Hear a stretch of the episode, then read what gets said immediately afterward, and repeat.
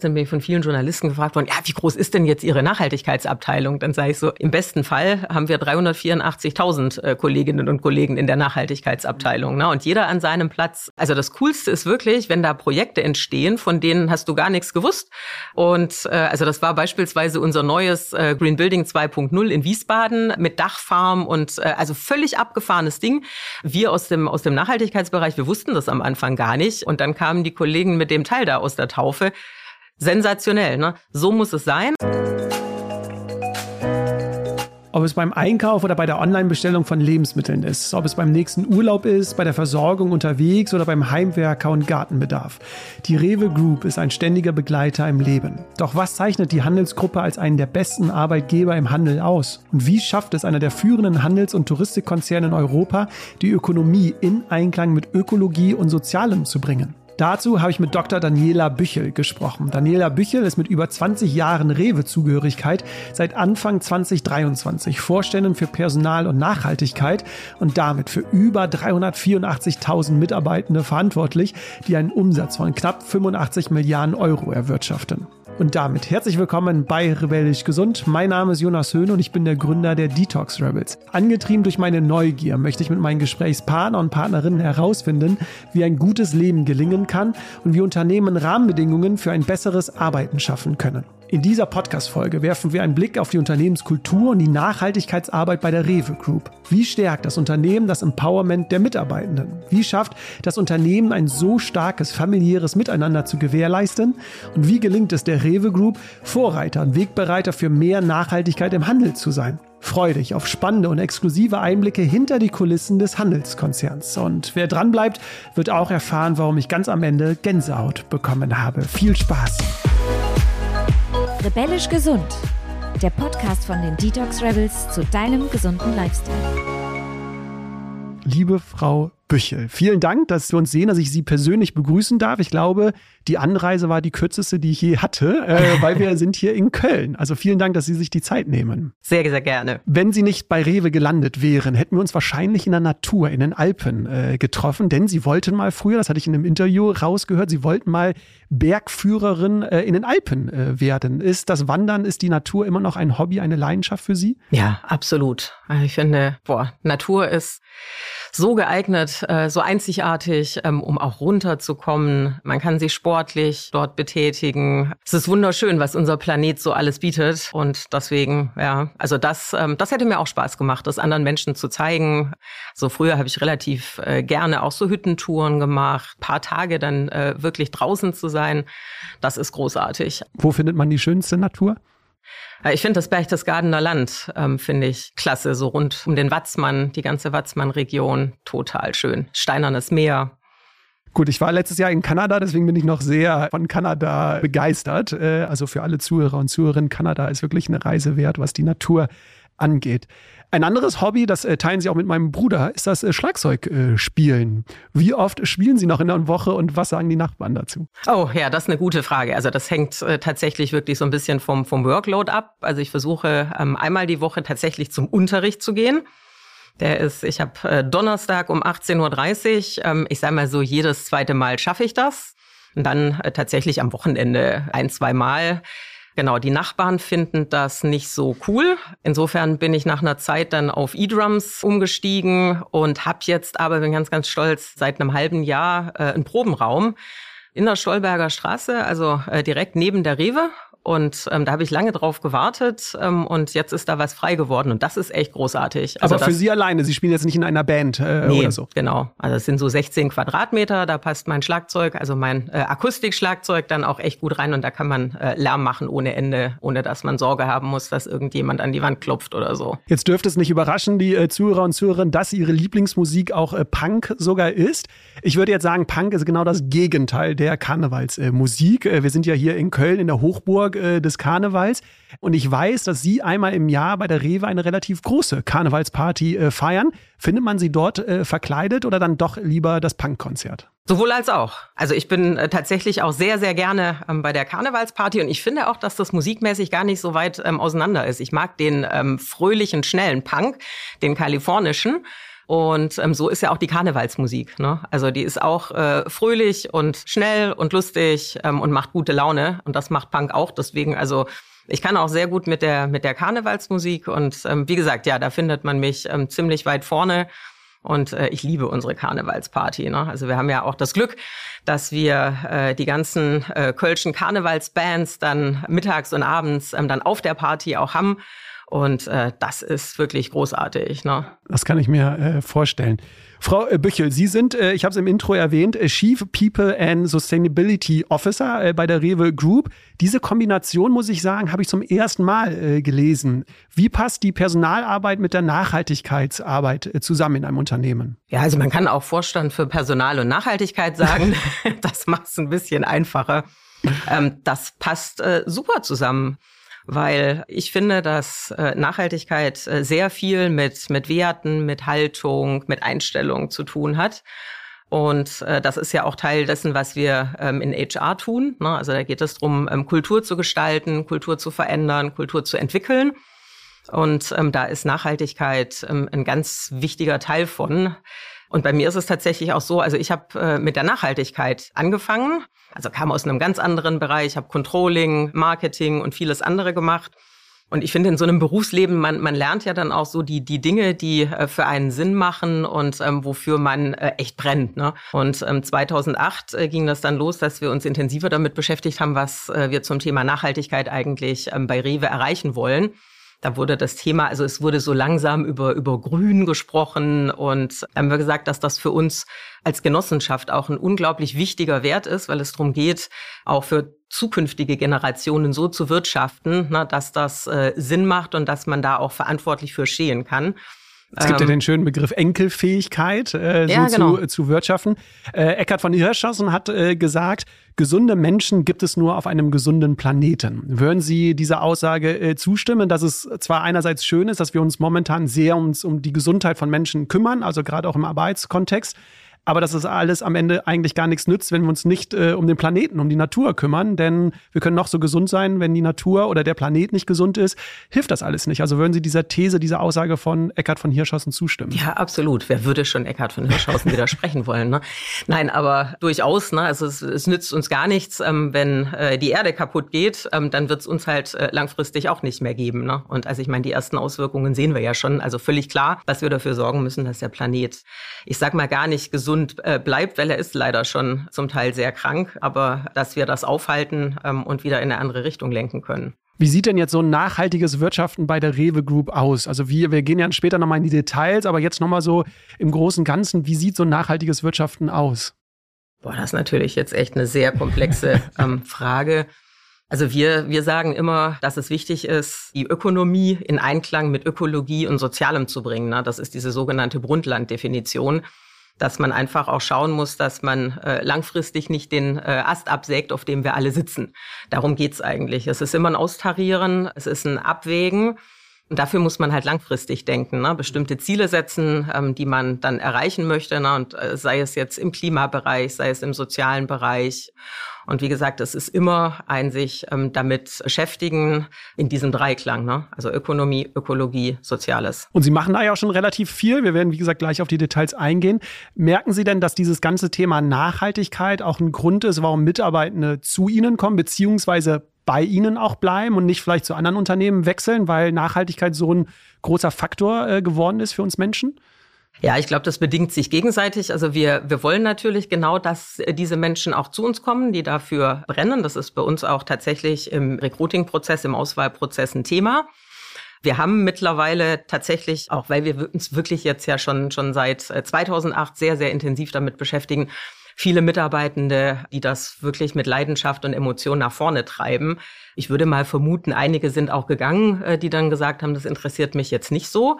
Also ich weiß noch, als man damals das Thema ähm, wirklich äh, ganz oben auf die Agenda gesetzt hat ne, und wir ähm, dann auch vor größeren Gruppen gesprochen haben, ähm, da haben schon einige komisch geguckt ne, und haben dann gedacht, so ja, das geht auch wieder vorbei. Ne? Mhm. Und äh, ich würde das nicht ausschließen, dass äh, der eine oder andere dann auch gesagt hat, das ist für mich jetzt nicht so ein wichtiges Thema. Deswegen äh, teile ich das nicht und verlasse vielleicht das äh, Unternehmen. Ich glaube aber, dass wir deutlich mehr Menschen gewinnen konnten, weil ich finde immer, das ist ja auch schön, ähm, äh, wenn man für, für eine gute Sache antreten kann, ne, oder vor allem auch das, was einen intrinsisch motiviert, ähm, dann brenne ich ja auch viel mehr. Also es gibt tatsächlich in den, äh, das erzählen mir die Kolleginnen und Kollegen aus dem äh, Recruiting häufig, es gibt viele Menschen, ähm, die sich bei uns bewerben und dann äh, auch explizit nach den Nachhaltigkeitsthemen fragen oder sagen, das ist für mich ein Faktor und deswegen äh, würde ich gerne hier arbeiten. Ne? Aber genau das ist ja der Grund, warum wir heute darüber äh, sprechen wollen. Wir werden am Ende äh, sehr tief in die Nachhaltigkeit noch einsteigen, wollen jetzt aber bei der Personalarbeit mal äh, anfangen. Denn Sie haben in einem Interview einfach mal völlig frei gesagt, Sie möchten der beste Arbeitgeber im Handel sein. Das ist eine große Vision, eine ambitionierte Vision. Wie wollen Sie das erreichen? Was für Erfolgsfaktoren brauchen Sie jetzt, um der beste Arbeitgeber zu sein? Also es gibt ja schon diverse Rankings, ähm, da, da sehen wir jetzt nicht, nicht ganz so schlecht aus. Also sind da äh, sicherlich auf einem, auf einem guten Weg. Den Erfolgsfaktor, ehrlich gesagt, ähm, gibt es da nicht. Ich glaube sehr stark an äh, Zusammenhalt und Team und Kultur und ähm, glaube, dass das, ähm, also neben den Hygienefaktoren, ne, also was völlig klar ist, ne, das Gehalt muss äh, stimmen, ich sag mal, der Arbeitsplatz, äh, die Beschaffenheit, äh, die Ergonomie muss in Ordnung sein, das sind für mich jetzt Hygienefaktoren. Ähm, aber das, das, was echte Erfolgsfaktoren sind ähm, und, und wo man Menschen ähm, sicherlich mit, mit binden kann, ist das Team, das man da vorfindet, ne? dass man äh, mit Kollegen äh, zusammenarbeiten kann, ähm, mit denen man einfach auch Spaß hat, ähm, weil keiner geht gerne auf die Arbeit ähm, und, und trifft dann Leute, die man nicht mag. Mhm. Ne? Das ist wichtig, dass man sich selbst auch, auch verwirklichen kann, dass man Verantwortung übertragen bekommt, eigenverantwortlich arbeiten kann. Das sind alles wichtige ähm, Faktoren am Ende des Tages aber tatsächlich dieses, wie fühle ich mich hier in einem, in einem Team und wie äh, werde ich dort aufgenommen. Also eigentlich, es gibt die äh, drei äh, psychologischen Grundbedürfnisse, die jeder Mensch äh, angeboren hat. Ähm, ich weiß nicht, ob Sie davon mal äh, gelesen haben aus der Psychologie, ist ja Kompetenz, Verbundenheit und Autonomie. Das heißt, wenn diese erfüllt sind, sagen Sie, dann können Sie auch der beste Arbeitgeber sein oder das ist das Ziel, dass die Menschen diese drei psychologischen Grundbedürfnisse auch erfüllt bekommen äh, bei Rewe. Ja, also ich glaube, äh, was uns ausmacht, ist halt äh, tatsächlich auch so ein, so ein familiäres ähm, Umfeld so ein bisschen, na, dass man sich gut aufgehoben fühlt.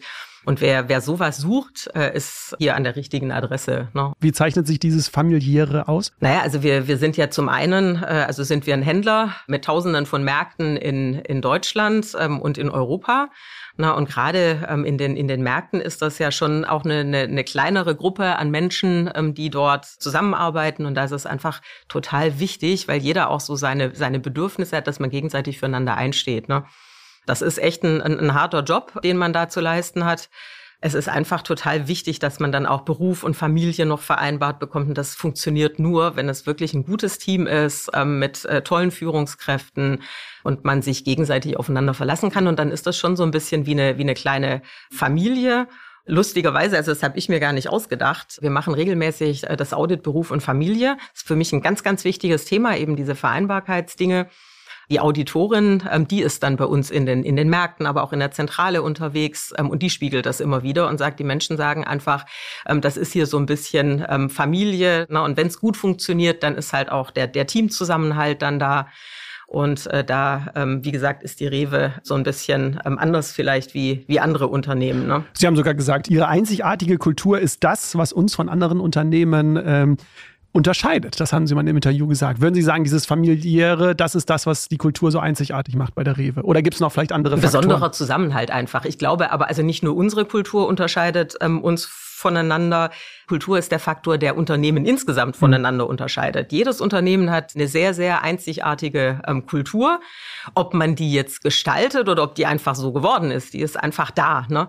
Und äh, das ist ein, ein, ein ganz, ganz großer Unterschied. Und ich glaube auch, dass, dass das ist, ähm, was äh, Unternehmen erfolgreich oder eben weniger erfolgreich macht sage immer, ne, das ist natürlich auch, auch wichtig, dass wir tolle Vertriebskonzepte haben, dass wir tolle Waren haben, ne, dass wir super einkaufen.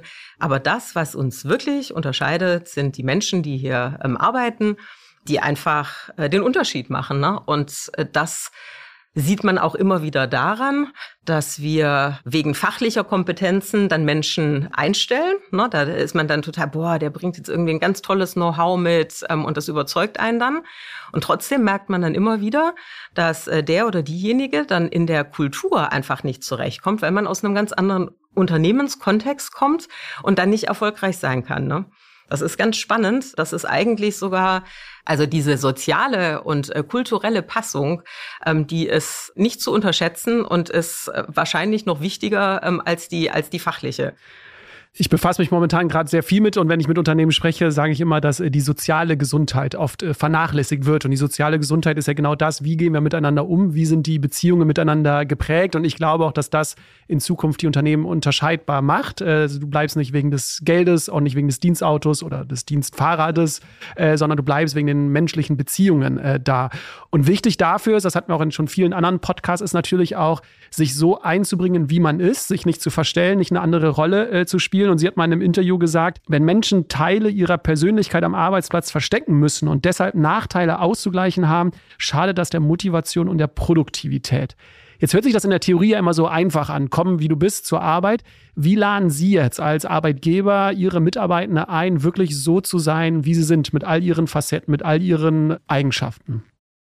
Also klar darf man nicht vergessen, dass man in einem Unternehmenskontext ist, ne? Und ist ähm, professioneller natürlich, Rahmen. Äh, absolut, genau. genau. Also ich glaube, dass das mal vorweggeschickt. Wir möchten tatsächlich ähm, sehr für, für Offenheit ähm, und für Ehrlichkeit stehen. Ähm, das haben wir beispielsweise auch äh, in unseren äh, Leitsätzen ähm, äh, auch schon, schon veröffentlicht. Ähm, wir wollen auch, ähm, und, und diese Kultur leben wir auch in, in Meetings. Ähm, dass es einfach ganz wichtig ist, auch offen seine Meinung zu sagen. Ne? Also weil das, ähm, das bringt uns als Unternehmen weiter. Ähm, und an jeder Ecke, wo wir können, sagen wir auch, dass es gar nicht drum geht, ähm, also im Gegenteil, ne? so uniforme Teams, äh, nichts ist langweiliger als das. Also wir suchen unterschiedliche ähm, Charaktere, die ähm, sich zum Teil dann auch äh, in, in, in Meetings reiben. Das ist ja auch gewünscht, natürlich völlig auf Augenhöhe. Ne? Aber darum geht es eigentlich, unterschiedliche Meinungen zuzulassen, nicht nur zuzulassen, sondern zu sagen, so das ist wichtig, dass ihr euch äußert. Äh, nur so werden wir ähm, äh, auch, ich sag mal, die Umwelt ist so komplex. Ne? Also nur so wird man einfach auch einen 360-Grad-Blick bekommen. Und dafür ist es einfach wichtig, aus völlig unterschiedlichen Kontexten Menschen hier zu haben, die diese Dinge dann auch aus unterschiedlichen Blickwinkeln betrachten. Das ist wertvoll. Ne? Und das versuchen wir wirklich äh, an allen Ecken und Enden zu promoten, dass wir sagen, es ist wertvoll, nicht dem Chef äh, nach dem Mund zu reden, ne, sondern ähm, ein echtes Team zu sein, wo alle gleichwertig sind ähm, und man seine Meinung, äh, wo es gewünscht ist, die Meinung auch offen ähm, zu sagen. Ist das so ein äh, Thema, weil Kultur ist ja nie fertig, würde ich sagen. Also ich glaube, Kultur Absolut. ist immer ein, ein Prozess. Ein Entwicklungsprozess. Äh, würden Sie sagen, das ist so ein Thema, was Sie in Zukunft äh, angehen möchten und verbessern möchten oder noch mehr in den Vordergrund stellen, dieses Thema äh, Feedback äh, zu geben? Ähm, ist das so ein Herzensthema von Ihnen, wo Sie sagen, da sehe ich noch Potenzial bei Also uns? wir haben das unter Empowerment ähm, gepackt, ähm, weil wir tatsächlich noch mehr Empowerment und ja, eine Wirkung für den, für den Einzelnen oder das Team ähm, auch noch entwickeln wollen. Was am Ende dahinter steckt, ist, dass wir ähm, mehr unternehmerische Entscheidungen wollen. Ähm, und zwar jetzt nicht nur äh, äh von der Spitze nach unten, ähm, sondern äh, tatsächlich in den Teams, sicherlich auch von den, von den Führungskräften noch mehr. Eigenverantwortung. Und damit das funktioniert, auch dass wir mehr Innovation reinbekommen, mutigere Entscheidungen, ähm, man muss echt nur nach draußen gucken. Ne? Die Dinge verändern sich so schnell. Da ist es einfach wichtig, dass es, äh, das ist viel zu langsam, wenn man ähm, äh, alles äh, bündelt, ähm, nach oben delegiert und ehrlicherweise, ne, also es ist wichtig, dass die Entscheidungen auch da getroffen werden, ähm, wo sie getroffen werden sollen. Ähm, kein Mensch äh, kann das äh, alles von der Spitze aus äh, dirigieren und hat auch dieses Wissen. Ne? Also ähm, das funktioniert nicht und deswegen, wie gesagt, ist es wichtig, die einzelnen Teams zu empowern, aber dann halt tatsächlich auch mutig zu sein und ähm, auch mal innovative Entscheidungen zu treffen. Und das Ganze funktioniert aber nur mit einer guten Feedback- und Fehlerkultur, weil da werden dann auch Fehlentscheidungen dabei sein. Da werden Fehler gemacht. Ne? Und da äh, glaube ich, haben wir schon noch Potenzial, besser damit umzugehen. Also es geht jetzt nicht darum, es gibt äh, äh im Netz ähm, findet man dann sogenannte Fuck-up-Days und äh, wo, wo die Leute sich dann, also mit mit Fehlern und ich habe dann irgendwie, ich habe drei Millionen versenkt und der andere fünf Millionen. Also da, das wollen wir nicht, ähm, sondern ähm, es geht wirklich darum, sich dann auch äh, mit solchen Fehlern dann auseinanderzusetzen, daraus zu lernen. Das ist eigentlich das Wichtige, ne? Äh, zu sagen so okay und ähm, ich tue jetzt was dafür, dass es halt nicht nochmal passiert passiert. Weil was halt schlimm ist, wenn man dreimal äh, den gleichen Fehler macht. Ne? Das mhm. ist jetzt irgendwie doof. Aber da arbeiten wir gerade dran, ähm, für uns eine, eine sogenannte Fehlerkultur zu, zu entwickeln ähm, und dann äh, vor allem nicht dieses, dieses Fingerpointing. Sagen wir so, wir sind in den einzelnen Teams noch recht fehlertolerant. Ähm, das geht dann eher zwischen Abteilungen, ne, dass man sagt, ah, habt ihr das ne, gesehen, da was da passiert ist und da müssen wir wirklich anders mit umgehen und ähm, das wird aber auch wieder nur funktionieren, wenn es viel Feedback gibt ne, und man offen ähm, aufeinander zugeht und regelmäßig auch ehrliches und offenes Feedback bekommt, weil sonst wird man auch nicht besser und äh, dann wird man auch nicht lernen, anders mit mhm. Fehlern umzugehen. Deswegen, das hängt so ein bisschen alles zusammen. Ne? Das Empowerment wird nur funktionieren funktionieren, wenn wir halt eine ordentliche Feedback- und Fehlerkultur haben. Ähm, und da arbeiten wir gerade dran. Mhm. Netflix äh, ist sehr erfolgreich geworden, äh, haben auch ein äh, Buch drüber äh, geschrieben über deren radikale Ehrlichkeit am Arbeitsplatz. Ich weiß nicht, ob Sie sich mal mit dem Unternehmen auseinandergesetzt äh, haben. Wenn man sich da mal so ein bisschen einliest, ist das ganz interessant, weil die genau solche Regeln intern äh, gemacht haben. Das heißt, Feedback wird immer nur von Gesicht zu Gesicht gegeben. Das heißt, Führungskräfte werden auch dazu eingeladen oder werden darum gebeten, dass äh, nicht hinterm Rücken gesprochen wird quasi, sondern nur Angesicht zu Angesicht. Brauchen wir mehr diese radikale Ehrlichkeit am Arbeitsplatz, dass wir dann auch mal sagen können, die Idee finde ich jetzt nicht gut, obwohl du meine Führungskraft bist? Ja, aber ich glaube, man muss das ähm, lernen. Ähm, das muss in die jeweilige Kultur passen. Ne? Also dieses von Angesicht zu Angesicht finde ich wichtig. Genau, auf Augenhöhe, ne? offen und ehrlich. Ich glaube, man muss schon so ein bisschen gucken, wie man es formuliert. Also wir haben eher so eine vorsichtige Kultur und äh, auch dieses Feedback geben. Ähm, da beschäftigen wir uns auch im HR-Bereich sehr intensiv damit. Das will auch gelernt sein, ne? weil man kann natürlich auch schnell verletzen. Und äh, radikale Ehrlichkeit hört sich jetzt so ein bisschen an, als wäre das äh, nicht ganz verletzungsfrei manchmal. Ähm, und man muss äh, dazu sagen, radikal, also Radical Honesty ist eine Bewegung aus Amerika, die auch auf einen äh, Psychologen, auf einen Psychotherapeuten zurückführt in den 90ern schon. Und es heißt jetzt nicht, dass ich der anderen Person alles an den Kopf werfe, was ich möchte, sondern äh, radikale Ehrlichkeit bedeutet einfach, dass ich meine Bedürfnisse, meine Gedanken, meine Meinungen natürlich ausdrücke, um nicht den anderen zu verletzen. Aber es geht nicht darum, dieses zurückzuhalten, ne? sich wieder zu verstellen. Da sind wir das ja auch, was ich ja. so von Rewe so den Eindruck habe, nicht sich verstellen zu müssen genau. quasi, sondern so zu sein, wie man ist. Und wenn man eine Idee hat, äh, dass man die dann auch mit einbringen kann. Also deswegen, radikale hört sich immer mhm. eher aus dem Englischen übersetzt, hört sich sehr radikal an, aber heißt jetzt nicht, dem anderen äh, alles an den Kopf zu werfen. Also in der Form würde ich zustimmen. Ich glaube trotzdem, also dass, dass wir gerade noch dran arbeiten müssen, also wie man das so verpackt, mhm. dass man den anderen nicht verletzt, ne? weil Feedback geben will schon auch gelernt sein. Also da muss man ein bisschen üben, äh, wie oh. man das am besten macht. Und auch Eigenverantwortung, ne? weil ich glaube, das hört sich immer so toll an, aber von heute auf morgen jetzt von Menschen zu erwarten, äh, wieder eigenverantwortlich Absolut. zu handeln, ist schon schwierig, oder? Merken Sie das, äh, dass da auch äh, Herausforderungen stecken, auch wenn sich das so schön anhört? Ja, also klar sind da Herausforderungen. Äh, das funktioniert an einigen Stellen schon, schon ganz gut.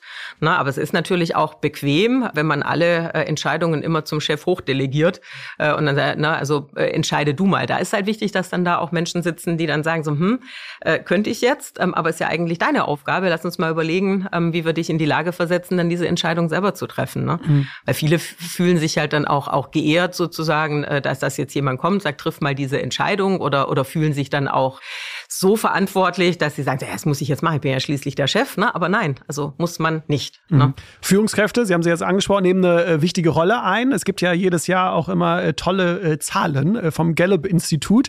Die untersuchen ja jedes Jahr die weltweiten Arbeitsbedingungen. Und im letzten Report, jetzt im letzten Monat, kam raus, dass 42 äh, Prozent der Mitarbeitenden sich gestresst fühlen. Und wenn man mit den Studiengangsleitern spricht oder auch andere Studien hinzuzieht, der größte Stressfaktor ist meistens die eigene Führung. Führungskraft. Wie wünschen Sie sich die Führungskräfte bei der Rewe? Was macht eine gute Führungskraft aus? Boah, das ist so die Alles- oder Nichts-Frage, ne? Was müsste man jetzt als Personaler sagen? ähm, Was sagen Sie als Frau die, Wahrscheinlich die klassischen Führungskompetenzen, da stehe ich eigentlich, also das, das ist wieder Handwerk, ne, äh, sind für mich auch wieder Hygienefaktoren. Was für mich eine gute Führungskraft ausmacht, ist jemand, ähm, der Interesse an Menschen hat, der Bock hat, äh, sich äh, mit anderen Menschen ähm, auseinanderzusetzen, der Interesse zeigt. Ne? Also ich finde ganz, ganz wichtig, ähm, dass man seinem Gegenüber, in der Regel ja dann die Menschen im Team, dass man dort wirklich interessiert ist, was denjenigen gerade bewegt. Ähm, und damit ist schon die halbe Miete da. Und dann finde ich noch wichtig, dass man selbst reflektiert ist. Ne? Also auch, wie wirke ich? Ähm, wie äh, sind die Dinge, die, die ich mache? Ähm, was tut das mit meinen Mitarbeitern oder was macht das mit meinem Team? Das finde ich wichtig. Aber an allererster Stelle einfach Interesse für das, was, was andere bewegt. Mhm. Und vielleicht auch einfach mal zuzuhören. Unbedingt. Das gehört für mich also für, für äh, zum Interesse absolut dazu. Ne? Mhm da kommen ja jetzt die Human Skills, so nennt man mhm. das ja, diese menschlichen Komponenten kommen ja jetzt mit rein. Ist das auch schon bei der Rewe, wenn man sieht, wer jetzt Führungskraft wird, dass darauf so ein bisschen Wert gelegt wird? Also, weil sonst war es in der Vergangenheit so, der, der fachlich der Beste war im Team, äh, ist dann auch die Führungskraft äh, geworden.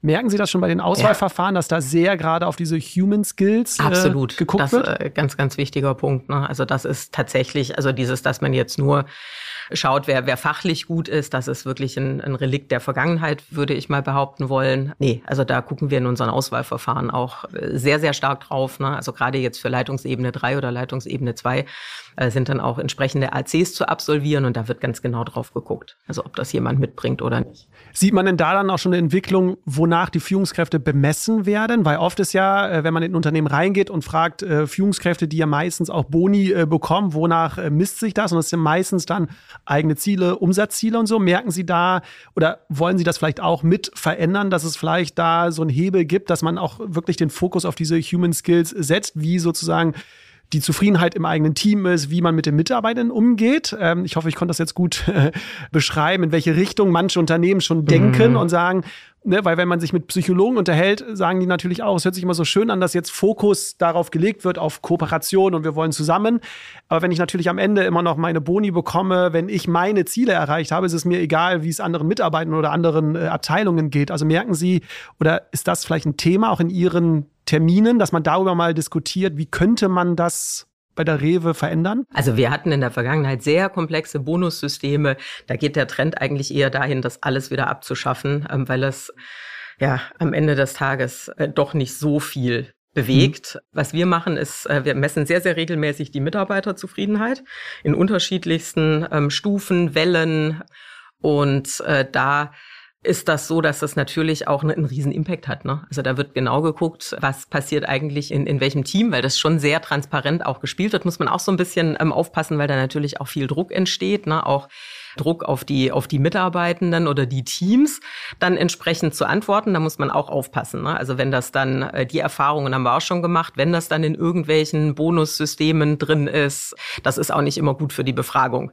Also insofern, wir haben das nicht mit drin gucken aber trotzdem sehr genau ähm, hin, weil wir trotzdem halt ehrliche Antworten wollen. Ne? Weil äh, wenn dann, sage ich jetzt mal, ein Druck entsteht, dass äh, der eine oder andere dann auch die Mitarbeitenden dann beeinflusst, so na ja, ja, und äh, antwortet doch bitte entsprechend, ähm, damit die, die Ergebnisse dann so sind, wie sie sind.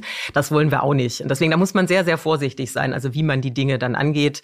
Genau, aber wir sind dazu übergegangen, also auch tatsächlich mit unterschiedlichen Instrumenten zu arbeiten. Es gibt so äh, jährliche Befragungen, es gibt aber auch Stimmungsbarometer, also wo man einfach mal äh, über eine App äh, dann ganz einfach sagen kann, wie geht's mir eigentlich gerade?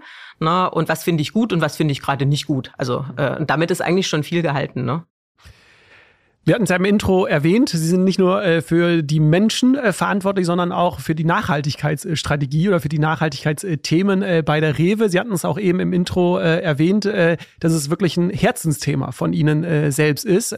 Und Sie haben es schon eingangs erwähnt, 2008 hat die Rewe dazu sich entschieden, die Nachhaltigkeit als ausgeschriebenes Unternehmensziel auch nach außen hin oder nach innen hin auch zu kommunizieren. Das sind jetzt knapp 15 Jahre. Worauf mhm. sind Sie am meisten stolz in dieser Geschichte, in dieser Transformation? Was haben Sie erreicht? Worauf sind Sie am meisten stolz? Also am meisten stolz bin ich darauf, dass die Nachhaltigkeit tatsächlich felsenfest im Unternehmen verankert ist. Und dass ich so viele Mitstreiter auch habe, ähm, die mit ganz viel Leidenschaft ähm, an den Themen arbeiten. Das ist richtig richtig cool. Klar gab es irgendwie auch, auch tolle Projekte. Also immer Nachhaltigkeit ist kein Projekt, sondern das lebt halt von den Menschen, die das machen. Und hier sind mittlerweile so viele tolle Leute, die das nach vorne treiben, weil man selber kann ja gar nicht alleine all die Ideen haben. Ne? Mhm. Das muss in jedem Bereich, in jeder Abteilung ähm, muss das drin sein. Und äh, darauf bin ich echt stolz. Das habe ich natürlich nicht alleine gemacht. Ne? Das mhm. hört sich immer so blöd an. Ähm, man war vielleicht Teil äh, der Bewegung dann dort. Ne? Das waren auch damals viele äh, Kollegen aus dem Vorstand, die das äh, mitgetrieben haben. Und heute auch ne, bis rein in die Kaufmannschaft beispielsweise, die echt sensationell coole Ideen haben und die, die dann auch einfach umsetzen. Ne? Wir hatten äh, Antje von Dewitz von VD äh, ja. zu Gast hier im äh, Podcast. Ja. Wahrscheinlich eine große Inspiration, ja, was das Thema Nachhaltigkeit Absolut, angeht. Ja. Und sie hatte gesagt äh, auch, dass es eine Haltung ist und äh, dass bei jeder Entscheidung, bei jedem Prozess jetzt nicht die nachhaltigkeitsverantwortliche Person dazukommt, sondern ne, bei jedem Menschen Exakt, quasi genau das. das im Kopf ist. Kann ich mir das so auch bei der Rewe vorstellen, dass egal welche Entscheidung getroffen wird, irgendjemand im Team immer die Frage stellt, wie sieht es mit der Nachhaltigkeit aus? Ja, aber aus dem Team dann selber heraus. Ne? Das war damals die ganz große Frage, als wir 2008 gestartet sind, bin ich von vielen Journalisten gefragt worden, ja, wie groß ist denn jetzt Ihre Nachhaltigkeitsabteilung? Dann sage ich so, äh, also klar müssen wir auch, auch Zahlen erheben, Reportings machen und so wichtig, dass da ein paar Menschen äh, sind, ne, die die Themen vorantreiben. Aber im besten Fall haben wir 384.000 äh, Kolleginnen und Kollegen in der Nachhaltigkeitsabteilung ne? und jeder an seinem Platz. Und das, äh, also das Coolste ist wirklich, wenn da Projekte entstehen, von denen hast du gar nichts gewusst und äh, also das war beispielsweise unser neues äh, Green Building, äh, Green Building 2.0 in Wiesbaden mit Dachfarm und äh, also völlig abgefahrenes Ding. Wir aus dem aus dem Nachhaltigkeitsbereich, wir wussten das am Anfang gar nicht und dann kamen die Kollegen mit dem Teil da aus der Taufe.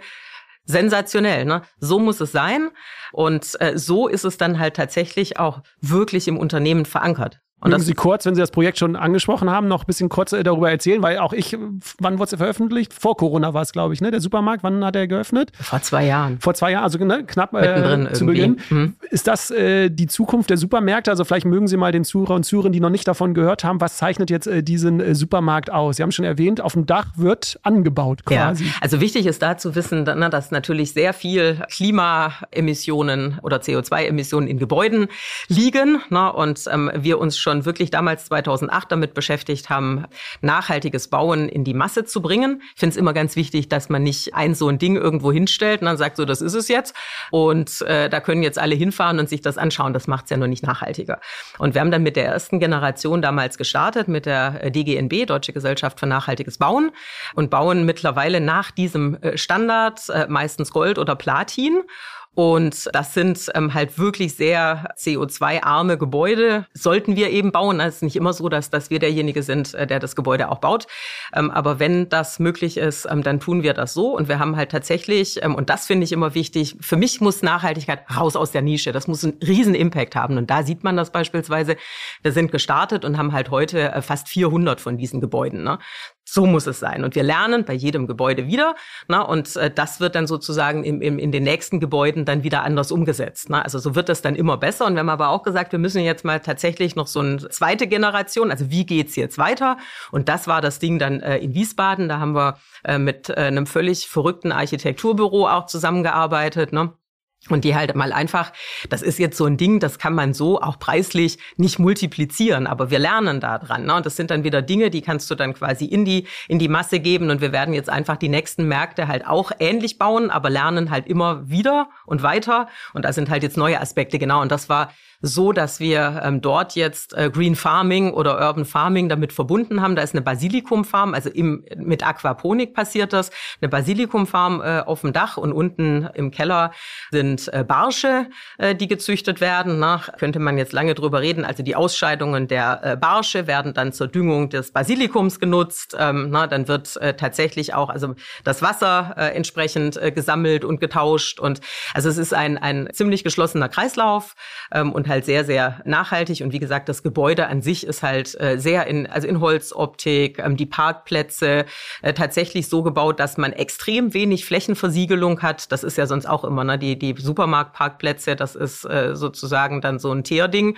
Ähm, das ist ganz anders ähm, gemacht worden. Und wir haben äh, lustigerweise nicht mal weniger Parkplätze, ähm, sondern einfach diese Straßen sind da anders mhm. gebaut worden. Da hat sich mal jemand ordentlich Gedanken gemacht, wie man das anders machen kann. Der NABU hat das Ding äh, begrünt. Ne? Also das ist jetzt auch noch bienenfreundlich ähm, und, und, und. Also da kann man sich das angucken, lernen wir draus und geht dann auch in die, in die Multiplikation. Und so muss man da halt rangehen. Die neueste Innovation ist die Abschaffung des Handzettels, äh, womit Sie ja auch, glaube ich, große Aufmerksamkeit äh, erreicht haben. Das bedeutet natürlich auch viel Veränderungen für die Mitarbeitenden. Ähm, wie nehmen Sie da die Mitarbeitenden mit? Also Stichwort Change und Transformation. Wie nehmen Sie da die Mitarbeitenden mit? Also wichtig ist einmal vorauszuschicken, also wir haben nicht den Handzettel abgeschafft, sondern den gedruckten den Handzettel. Gedruckten, genau, genau. Äh, das ist immer ganz wichtig zu sagen. Also die Angebote gibt's trotzdem noch, ne? die gibt's nur in anderer Form eben digital. Wir sind da schon äh, mit dem ganzen Thema bestimmt anderthalb, zwei Jahre ähm, unterwegs, weil wir das jetzt natürlich auch nicht Harakiri gemacht haben. Ne? Also da musste man, also da sind wir auch richtig gut, äh, Leute mitnehmen, ähm, weil wir sehr gerne auch diskutieren. Das gehört auch zu unserer Kultur. Einbinden. Äh, es gibt Projekte, da frage ich mich manchmal, ähm, wen hast du eigentlich noch nicht gefragt? Ähm, aber dann ist es in der Umsetzung tatsächlich halt auch sehr konsequent. Und äh, also lange äh, vorher schon gestartet ähm, und äh, wirklich viele, viele Menschen da auch, auch mitgenommen auf dem Weg. Wir haben das schon getestet natürlich auch in, in Testgebieten, was passiert, ähm, wenn wir keinen äh, gedruckten Handzettel haben, na, wie entwickeln sich die Umsätze, was passiert Stadt, Land. Das haben wir uns schon, schon angeguckt. Na, aber also die, die Idee, also mit der sind wir schon, schon länger unterwegs, weil wir halt auch gesagt haben, dass es eigentlich, wenn man sich anguckt, wie viel von den Dingern dann auch weggeschmissen werden, gar nicht Darf ankommen, ich fragen, ne? wie lange sowas dann äh, dauert, wenn Sie sagen, Sie sind schon länger mit der Idee unterwegs? Also ungefähr zwei Jahre zwei sind Jahre, wir, okay. anderthalb, mhm. zwei Jahre würde ich mal vermuten, sind wir damit schon unterwegs. Aber kam das dann auch von, von innen heraus so quasi? Also, dass auch Mitarbeitende das mal hinterfragt haben und gesagt haben, wir machen ja eigentlich jede Woche so einen gedruckten Handzettel, aber brauchen wir das noch alles? Oder? Also, das erste Mal habe ich das gehört, da hatten wir die, äh, die Plastiktüte abgeschafft. Da waren wir auch der Erste im, im LEH, der mit dem, äh, der auf die Plastiktüte verzichtet hat. Mittlerweile gibt's die so gut wie, wie gar nicht mehr. Ähm, und also ich habe es dann das erste Mal gehört, als unser Vorstandsvorsitzender, der Lionel Zug, dann sagte so, ja, und das nächste ist dann äh, der äh, gedruckte Handzettel. Das auch immer wieder gepusht ähm, und gesagt, so das ist eigentlich so ein im Prinzip im Handel ja No-Go, ne, weil man man lebt irgendwie von von diesem Ding. Ähm, und dann zu sagen ähm, aus aus Nachhaltigkeitsgründen ähm, machen wir das jetzt irgendwie anders, ähm, ist schon ganz cool mit äh, Blick äh, auf die Uhr gekommen, so langsam äh, zum Abschluss. Und Sie haben mal in einem äh, Podcast, äh, da ging es aber um Marken und um Produkten, haben Sie gesagt, die reine Funktionalität einer Marke wird nicht mehr ausreichen, um Konsumenten zu begeistern und zum Kauf zu bewegen. Im Trend sind Marken mit Social Purpose. Wenn wir das jetzt mal auf Unternehmen übertragen, auf Arbeitgeber, würden Sie, ist jetzt vielleicht auch äh, sehr provokant die These, aber würden Sie das übertragen und sagen, dass es vielleicht in der Zukunft nicht mehr ausreicht, einfach nur ein faires Gehalt zu bezahlen und gute Arbeitsbedingungen zu schaffen, sondern es braucht einfach mehr, damit Mitarbeitende auch gerne für das Unternehmen arbeiten? Ja, also würde ich definitiv zustimmen, damit Mitarbeitende äh, bleiben, braucht das mehr. Ich glaube, es wird, wird immer so Reisende geben, ne, die tatsächlich ähm, ihren eigenen Vorteil so, also ihren finanziellen Vorteil maximieren, indem man dann halt guckt, wo kann ich jetzt gerade am meisten verdienen. Ich glaube schon, dass es das weiterhin geben wird. Das sind aber jetzt nicht so unbedingt die Menschen, die dann ähm, äh, auch mit Herzblut an äh, einer Unternehmenssache arbeiten und die dann nach vorne bringen und die wir unbedingt wollen würden. Und deswegen, ich glaube, genau das, und das sind dann diese Kulturthemen. Die machen den, den Unterschied. Ich wollte noch was anderes hinaus. Also klar, Kultur, das sind diese Arbeitsbedingungen, die ich meine. Also, dass man gerne sich auch äh, mhm. ne, im Unternehmen mhm. wohlfühlt. Ich wollte jetzt nur so ein bisschen darauf hinaus, die Frage, braucht es mehr als das? Braucht es eine soziale Verantwortung eines Unternehmens? Ja. Braucht es eines gesellschaftlichen Engagements? Weil Sie ja, ja, gesagt haben, es reicht nicht mal aus, ne, eine Marke, die, die einfach nur äh, begeistert. Okay, jetzt nur auf das äh, Soziale bezogen, auch das. Ne? Also ich glaube, dass ein Unternehmen Verantwortung übernehmen muss in der Gesellschaft, in der es unterwegs ist ist. Ne? Kannst du nicht sagen, es ist mir egal, was da rechts und links passiert. Und deswegen ist das absolut wichtig, da wo man sein Business betreibt, sich auch zu engagieren ne? und für Themen zu stehen. Ne? Und ähm, also wir stehen äh, ganz stark für, für das Thema gesunde Ernährung. Äh, wir setzen uns massiv ähm, dafür ein, beispielsweise gemeinsam auch mit den, mit den Tafeln. Das passt auch zu uns, ne? denen ähm, dann auch ein bisschen unter die Arme zu greifen, denen es halt nicht so gut geht, da äh, tatsächlich auch mit Lebensmitteln zu versorgen. Und ein anderes großes Herzensthema ist halt das Thema Inklusion. Da stehen wir auch sehr, sehr stark, also Diversity insgesamt. Ähm, aber ich bin noch ganz beseelt, weil wir tatsächlich äh, die Gelegenheit hatten, bei den Special Olympics ähm, auch mit dabei zu sein als ähm, Sponsor und wir durften 100 Corporate Volunteers dorthin schicken. Ähm, wir haben das im Unternehmen ausgeschrieben. Ähm, man musste dort mindestens drei Tage äh, sein, ne, weil man dann Athleten auch begleitet hat. Und da kannst du natürlich nicht jeden Tag irgendwie jemand anderen hinschicken. Und wir haben das äh, ausgeschrieben und ich war so stolz, dass sich tatsächlich viel mehr Menschen dafür beworben haben. Also wir haben quasi äh, natürlich die, die, die Arbeitszeit bezahlt, ne, die Übernachtung, Essen und so weiter, was man da in Berlin brauchte. Aber das war so ein Ding, da sind die, die Kollegen sind zurückgekommen, das war Wahnsinn. Ne? Also was, was da alles erlebt wurde und wenn man da in die Augen geguckt hat, äh, wie da gestrahlt gestrahlt wurde. Eine Kollegin sagte zu mir, es war das Coolste, was ich in den letzten zehn Jahren erlebt habe. Also das macht echt äh, stolz und äh, da denke ich genau, das ist so ein Social Purpose, ähm, das bindet Menschen und äh, da sagt man auch, also auch der eine oder andere sagte dann so, jetzt, jetzt weiß ich wieder, warum ich hier arbeite. Ne? Also das fand ich sehr, sehr cool. Hab dass kurz, vielleicht jetzt so Gänsehaut bekommen, Frau Büchel. Äh, sehr schön. Wenn wir, äh, wenn Sie so in die äh, Zukunft blicken, die Arbeit verändert sich. Ich glaube, wir kriegen das gerade massiv mit. Ich glaube, alle großen Diskussionen, Flexibilität, mehr Eigenverantwortung, vier Tage Woche, fünf Tage Woche und und und. Mhm. Was glauben Sie? Wie sieht so die Arbeit in den nächsten fünf, sechs, weiter würde ich jetzt nicht gehen, weil es dann relativ unwahrscheinlich wird, das äh, vorherzusehen. Aber wo glauben Sie, wo, wo geht's hin? Und wo wollen Sie sich auch stark machen bei der Rewe? Also das ist eine super schwierige Frage, weil wenn Sie mich vor sechs Jahren gefragt hätten, wie die Arbeitswelt aussieht, also so wie es jetzt ist, äh, hätte ich auch nicht prognostiziert. Ne?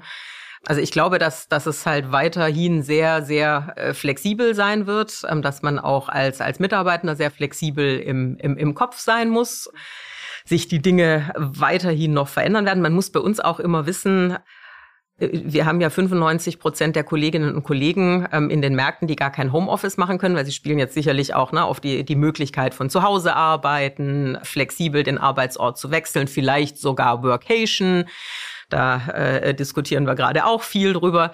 Das äh, entwickelt sich extrem und ähm, es wird, glaube ich, für die klassischen Bürojobs ähm, wird es noch mehr Annehmlichkeiten geben, ähm, weil sie sonst auch gar keine Leute mehr bekommen. Also im IT-Bereich beispielsweise, wenn wir dort rekrutieren, ist äh, die erste Frage, kann ich fünf Tage von zu Hause arbeiten? Ne?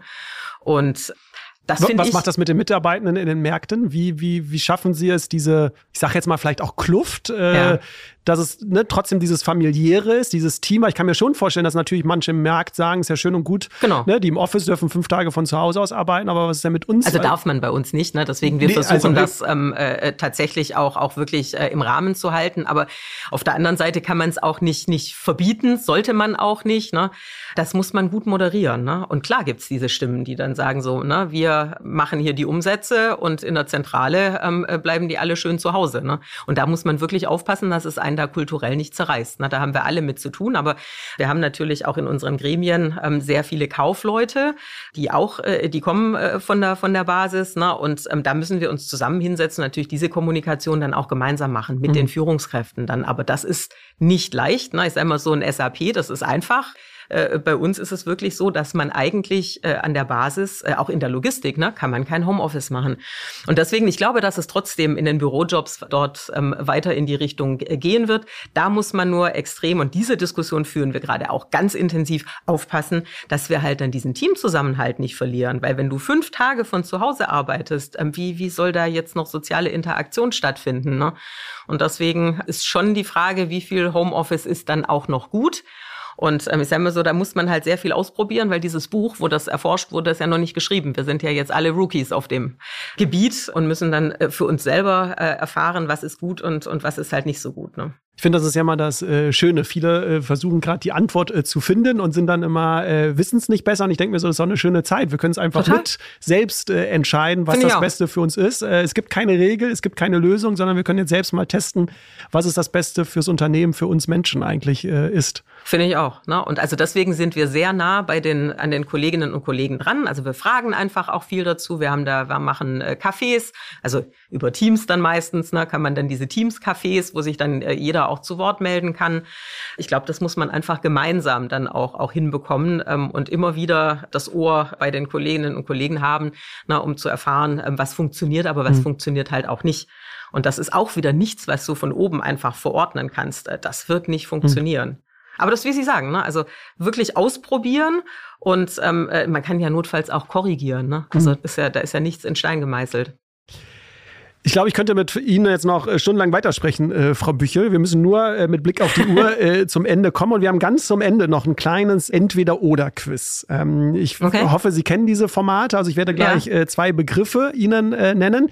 Und es geht darum, relativ schnell zu antworten, spontan zu antworten. Es wäre aber super, wenn Sie es kurz in einem Nebensatz begründen könnten, warum Sie sich für diese Antwortmöglichkeit entschieden haben.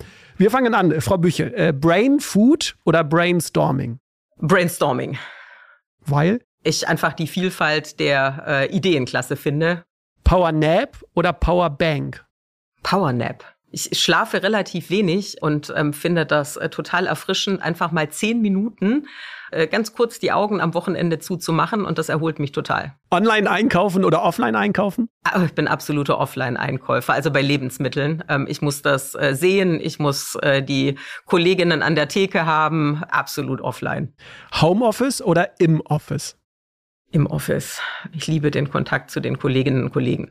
Multitasking oder Singletasking? Singletasking wäre wahrscheinlich besser, aber man kommt am Multitasking irgendwie nicht vorbei. Also zwei Sachen ähm, sind meistens schon gleichzeitig. Konzert oder Kinobesuch? Konzert. Gerne ein Punkkonzert. Welche Band? Green Day. Und die letzte Frage: Der frühe Vogel fängt den Wurm oder der frühe Vogel kann mich mal? So ein Mittelding irgendwie. 8 Uhr ist für mich äh, gut. Also so der frühe Vogel, der, der halbfrühe Vogel ist okay. Super. Frau Büchel, äh, vielen Dank für Ihre Zeit, für die spannenden Einblicke und äh, genau, vielen Dank. Sehr gerne, hat Spaß gemacht.